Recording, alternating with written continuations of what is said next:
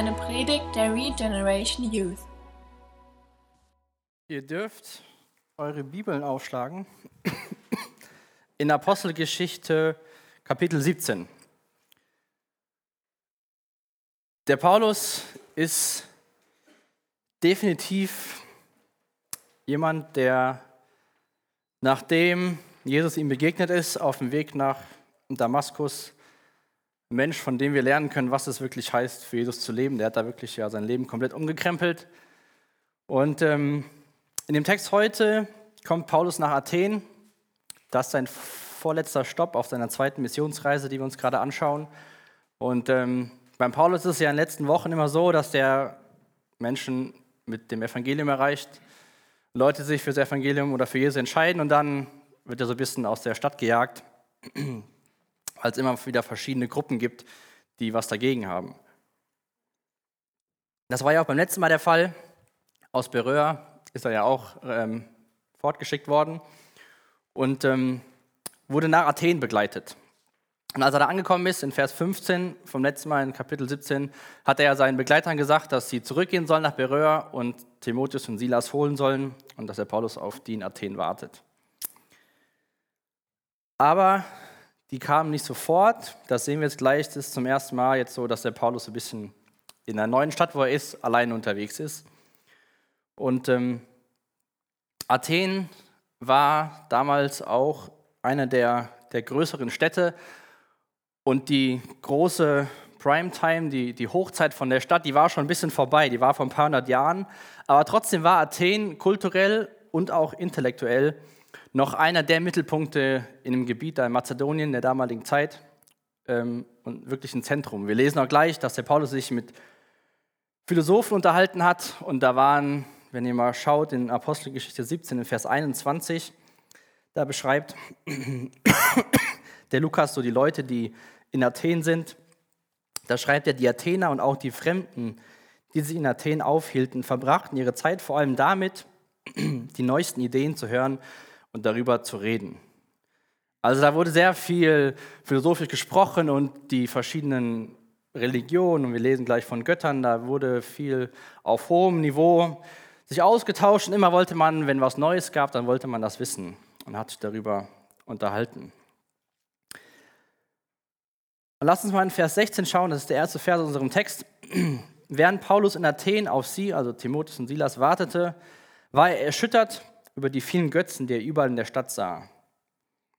Also der Paulus, noch nie in Athen gewesen. Ich weiß nicht, ob ihr schon mal eine Städtereise gemacht habt. Wenn man in so eine neue Stadt geht, gerade so Athen, kennt man ja auch noch ähm, vom Fernsehen und auch im Internet, da gibt es ja noch sehr viele alte, antike ähm, Gebäude, heutzutage noch. Und wenn man heute mal in eine Stadt geht, in Köln, dann gehen Leute zum Dom. Oder in Berlin, dann guckt man sich die Reste von der Mauer an, den Reichstag und alles. Und so ist der Paulus wahrscheinlich erstmal so ein bisschen als Tourist durch die Stadt gezogen, aber der war gar nicht beeindruckt von der Stadt. Zumindest lesen wir nichts darüber. Der war erschüttert über die vielen Götzen, die er in der Stadt sah. Die Stadt an sich mit der Architektur und allem hat ihn gar nicht so beeindruckt. Beziehungsweise das andere hat über, überwogen. In der, in der neuen evangelistischen Übersetzung schreibt er in Vers 16 Paulus, dass Paulus empört und erschüttert war.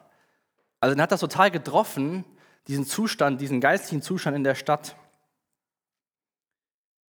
Dann habe ich so gedacht, wie oft lassen wir uns denn persönlich oder aber auch wenn wir vielleicht äh, im Urlaub sind und eine Stadt besuchen oder mal so dahin fahren zum Einkaufen, wie oft lassen wir uns von diesem vergänglichen blenden, was es in unserem Leben gibt, was ganz natürlich ist.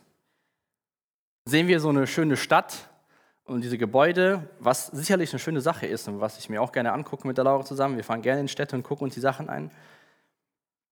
Aber der Paulus hat nicht nur die Stadt gesehen, er hat die Menschen gesehen, die in der Stadt sehen und hat aufgrund von diesen ganzen Umständen darauf geschlossen, dass es den Menschen nicht gut geht. Und es fällt uns, glaube ich, so einfach, uns von diesen Vergänglichen blenden zu lassen, weil wir das, was jetzt hier so vor Augen ist, was wir besitzen, weil wir das sehen, das andere sehen wir nicht. Ich habe die Woche ähm, einen Artikel gelesen über ähm, so eine Qualle, die sich so oft sie will reproduzieren kann. Und im Endeffekt haben die ähm, Forscher herausgefunden, theoretisch könnte diese Qualle ewig leben, weil es für die kein Ende gibt, weil die immer irgendwas wieder neu in ihrem Körper von den Zellen umbauen kann. Und ähm, darunter hat dann so einer geschrieben, ja, ich weiß gar nicht, was passieren würde, wenn wir ewig leben würden. Überleg mal, wenn du unendlich Zeit hättest, dann würden wir wahrscheinlich den Moment, wenn wir in eine neue Stadt ziehen oder uns was anschauen oder jemand Neues kennenlernen, gar nicht mehr so wertschätzen, weil wir hätten ja unendlich viel Zeit. Paulus, wie auch wir, haben begrenzt Zeit und der Paulus hat sich nicht blenden lassen von dem, was die Stadt so pompös darstellt, sondern war bestürzt, war erschüttert, war außer sich oder außer Fassung fassungslos, sprachlos, das sind so Wörter, die, die man dafür verwenden kann. Paulus hatte fast schon Mitleid mit den Leuten, wie es denen geht. Und wenn wir, das, wenn wir in den Evangelien schauen, sehen wir auch, dass Jesus immer wieder Mitleid mit Menschen hatte. Wenn natürlich jetzt nur das Mitleid das Motiv von dem Paulus wäre, ist, sind Gefühle und Emotionen nicht immer gerade die beste Motivation, was zu tun. Das kann auch ziemlich nach hinten losgehen. Aber wenn, wenn wir sehen, wie der Paulus sein Leben gelebt hat, dass er als Fundament Christus hatte und Menschen mit dem Evangelium erreichen wollte, wissen wir, dass dieses Mitleid, was er hier hatte, auf dem richtigen Fundament gebaut war und dadurch diese Nächstenliebe gut zum Ausdruck kam. Und er hat gar nicht lange gewartet. In Vers 17 schreibt der Lukas, er ging in die Synagoge, um mit den Juden und den gottesfürchtigen Nichtjuden zu reden und sprach außerdem täglich auf dem Marktplatz zu allen, die sich gerade dort aufhielten. Normal war das ja so, wenn ihr die anderen Texte noch ein bisschen im Kopf habt, dass der Paulus immer direkt in die Synagoge gegangen ist. Der ist in die Stadt gekommen und ist direkt in die Synagoge. Aber hier war es ja so, dass er eigentlich noch am Warten war auf seine zwei Kompagnons. Aber er so mitgenommen war von dem Zustand, dass er direkt doch alleine losgezogen ist und in die Synagoge gegangen ist, mit den Juden gesprochen hat. Und dann lesen wir, dass er täglich auf dem Marktplatz zu allen, die sich gerade dort aufhielten, auch gesprochen hat.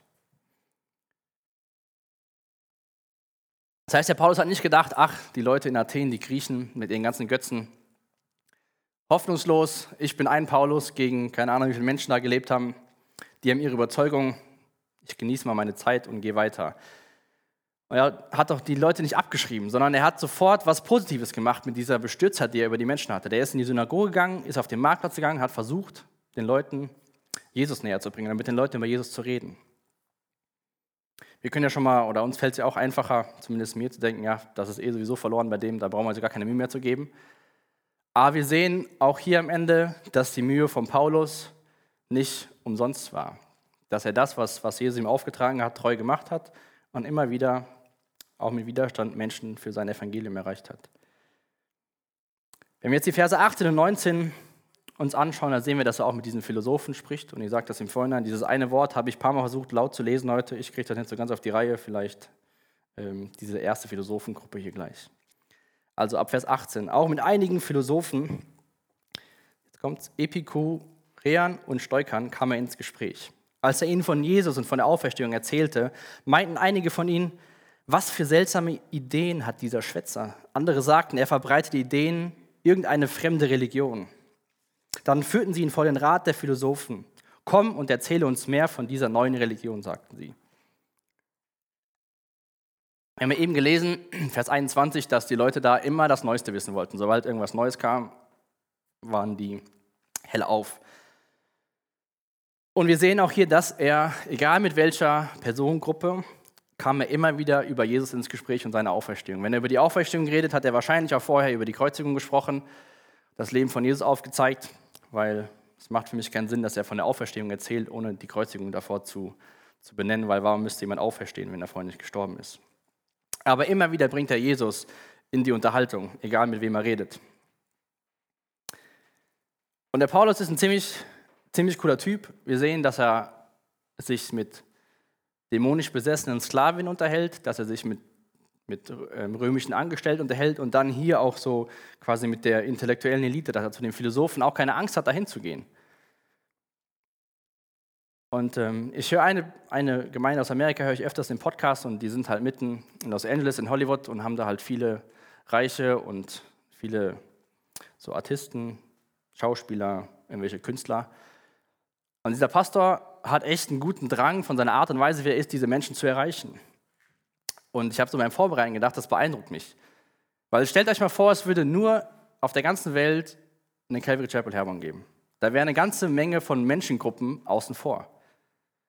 Vielleicht kennt ihr auch andere Gemeinden, die vielleicht eher in Großstädten sind, in den Vororten, bei Familien mit sozial schwachen Hintergrund. Dass denen ihre Hauptaufgabe ist, sich um diese Familien zu kümmern.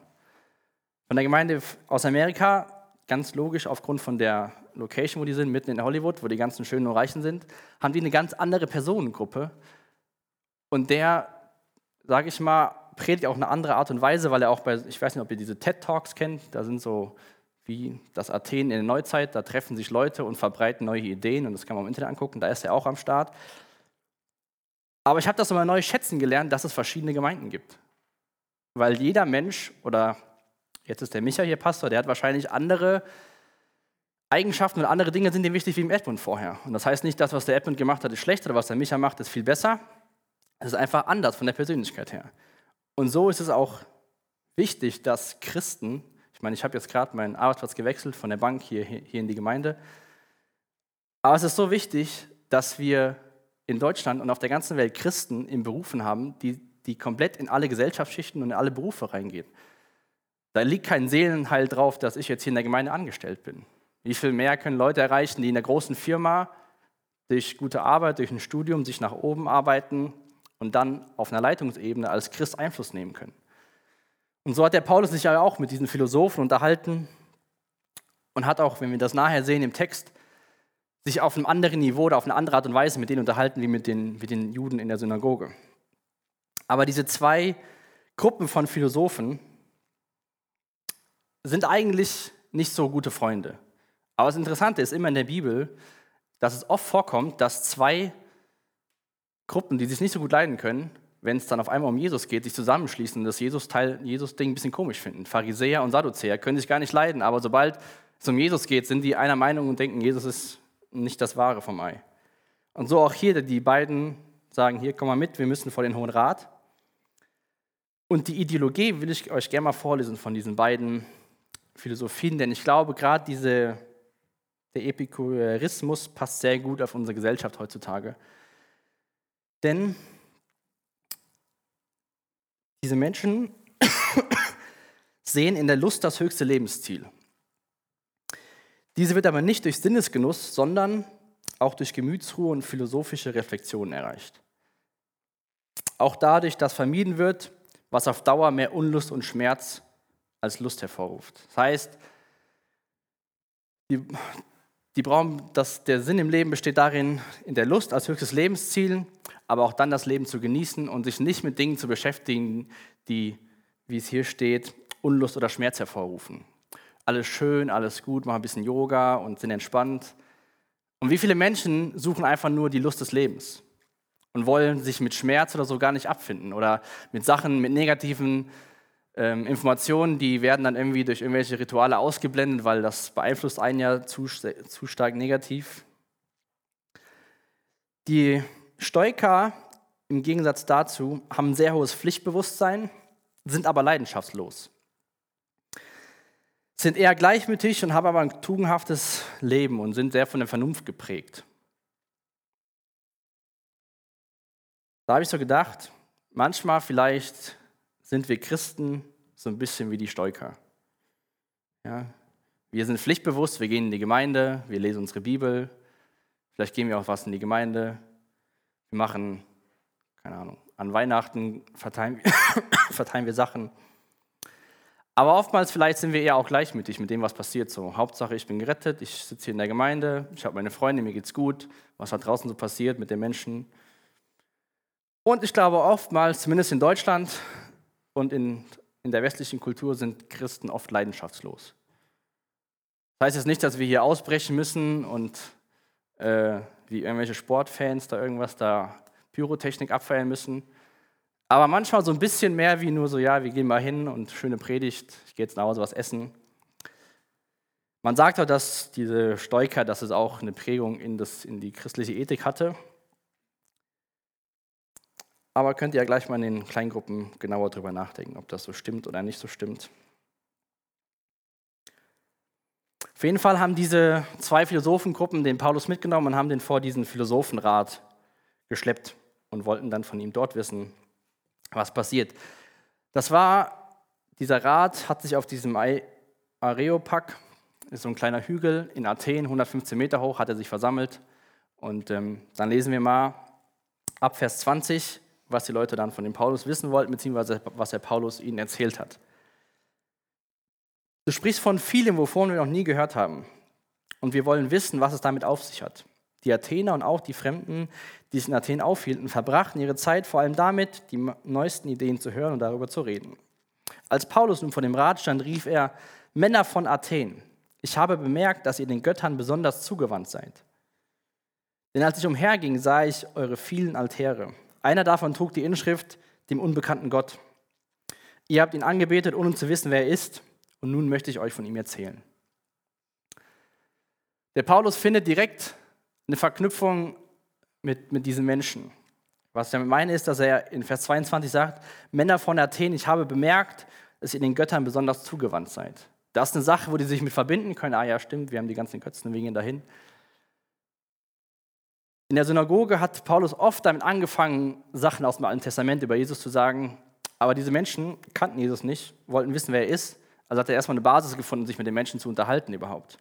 Und dann sagt er, einer von ihnen, von diesen Götzenbildern, trug die Inschrift dem unbekannten Gott. Damals war das so bei denen, die hatten für alles ihre Götter.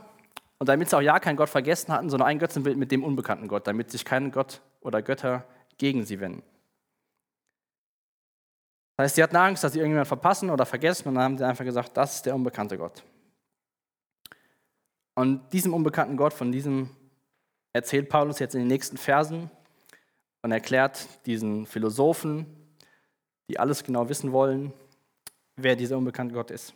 Verse 24 bis 29. Er ist der Gott, der die Welt und alles, was darin ist, erschuf. Weil er der Herr über Himmel und Erde ist, wohnt er nicht in Tempeln, die Menschen erbaut haben.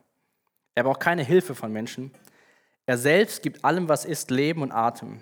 Und er stillt jedes Bedürfnis, das ein Mensch haben kann. Aus einem einzigen Menschen hat er alle Völker von der ganzen Welt hervorgebracht. Er hat im Voraus festgelegt, welche aufsteigen, welche stürzen sollen. Und er hat ihre Grenzen festgelegt. Von Anfang an war es sein Plan, dass die Völker Gott suchen und auf ihn aufmerksam werden sollten und ihn finden würden. Denn er ist keinem von uns fern. In ihm leben, handeln und sind wir. Wie einer eurer Dicht, eigenen Dichter gesagt hat, wir sind seine Nachkommen. Deshalb sollten wir uns Gott nicht als Götzenbild vorstellen, das Kunsthandwerk, Kunsthandwerk aus Silber, Gold oder Stein anfertigen. Und der Paulus fängt erstmal an, dieser unbekannte Gott ist der Gott, der Schöpfer des Universums. Er ist, der die Welt und alles, was darin ist, schuf.